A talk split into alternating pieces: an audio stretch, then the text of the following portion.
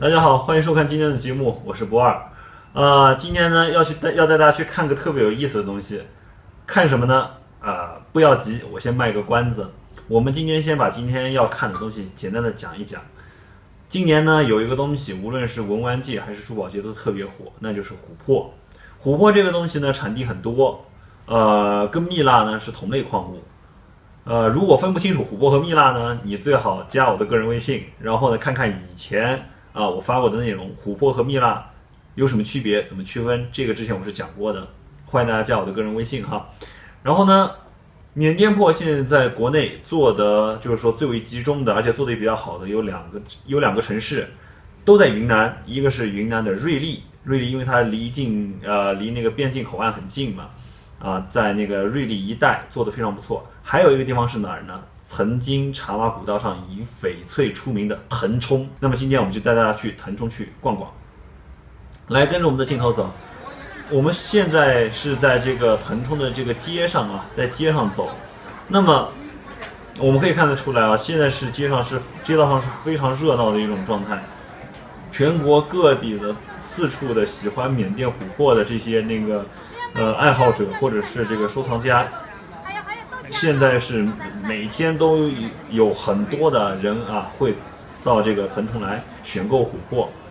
啊、但是腾冲这个地方呢，有成品也有毛料，但是你别以为到了原产地这个价钱就一定合适，有时候你到了原产产地，如果不是特别懂行的那种，也难说买贵了，这也是很正常很正常的啊。所以建议大家还是直接去买成品，然后去找呃值得信赖的、可靠的商家去买。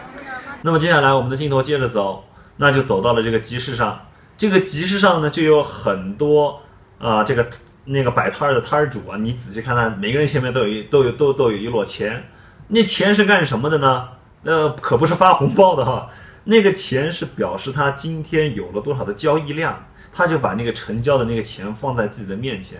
哦，我觉得这也是很有意思的一个现象。呃当当当，酒店里面卖琥珀，